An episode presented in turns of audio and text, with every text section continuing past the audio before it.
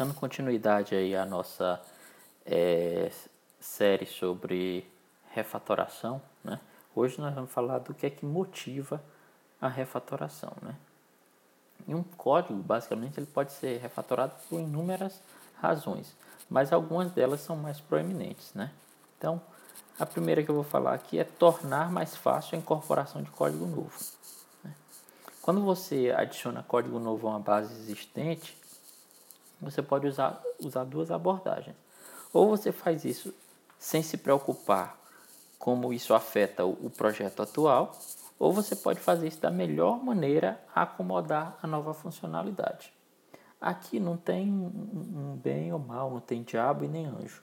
Né? Não existe. É, é, é não existe. É, enfim, não existe bem e mal aqui.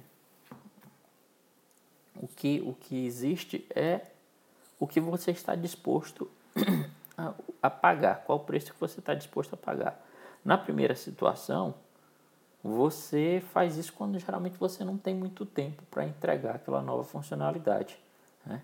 Para isso, você vai adquirir um débito técnico, que é uma outra coisa relacionada à refatoração que a gente vai falar em uma outra oportunidade.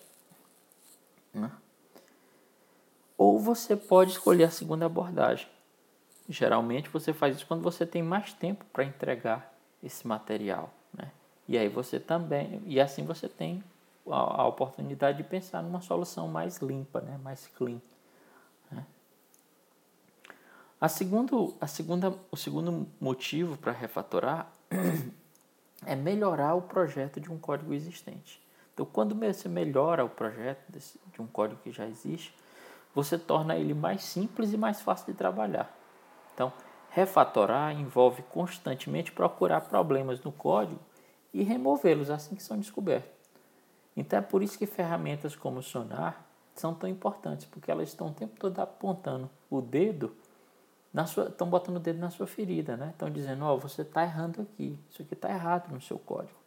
Então, só resta você ir lá e resolver.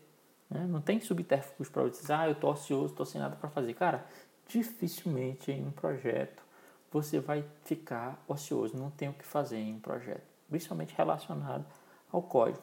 Sempre existe alguma coisa que pode ser melhorada. É, e nisso aí XP tem uma, tem uma, uma característica muito legal, que é o que? O código, ele é de todo mundo, não pertence a A, B ou C. Né? Então, se tem aquele seu colega lá que ele resolveu tocar o foda-se, né? E dizer, ah, não vou fazer desse jeito, que isso é muita frescura, eu não concordo com isso, aquilo, outro tal. Mas ele mesmo, quando lê um código refatorado, um código com um teste bem escrito, ele vai gostar daquilo, ele só está com preguiça de fazer aquilo, né? É, ele, só, ele só não consegue raciocinar que aquilo é melhor para o projeto, né? Você vai lá e faz, né? Eu digo isso com muita tranquilidade, foda-se, entendeu? Se ele não gostar disso, você vai lá e faz. Amanhã, quando ele abrir aquele, aquele código, ele vai ver que, na verdade, está muito mais fácil de ler. Ok? Então, é, é, é um segunda, a segunda maneira de, de, de você... É uma segunda motivação de por que você refatora. Né? Obter melhor entendimento do código existente. Cara, como é uma merda gigante quando você olha para um código e você não faz a menor ideia do que, do que é que ele faz. Né? Então, isso por si só já fala tudo para mim. Né? Pô, você olhar um código e você não conseguir entender o que diabos é que aquilo faz, cara, isso é muito, muito, muito, muito estressante. Isso é muito. É, eu não tenho nem palavras para descrever isso. Mas, enfim, isso é uma das, das coisas que refatoração mais ajuda. É você conseguir entender o que é que aquele filho da mãe do seu colega fez no código que você não consegue entender. Então, através de refatoração, você melhora isso. Então, e uma coisa que é muito ligada a isso é tornar a programação menos estressante. Do ponto de vista de quem, de quem faz automação de teste, principalmente código legado, é uma enchente de emoções, cara. Porque quase sempre você encontra código que não é testável. Na maioria das vezes.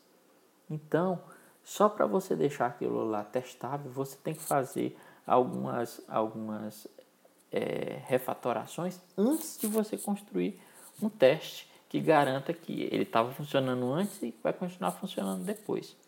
Né? Então, o próprio processo de tornar aquele código testável já é uma refatoração. Okay?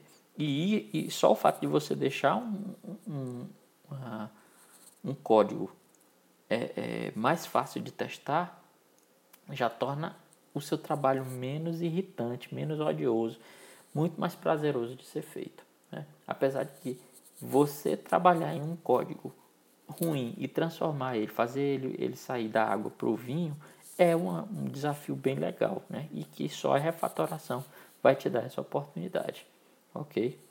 Então, são aí quatro motivos para você refatorar. Então, um grande abraço e até amanhã.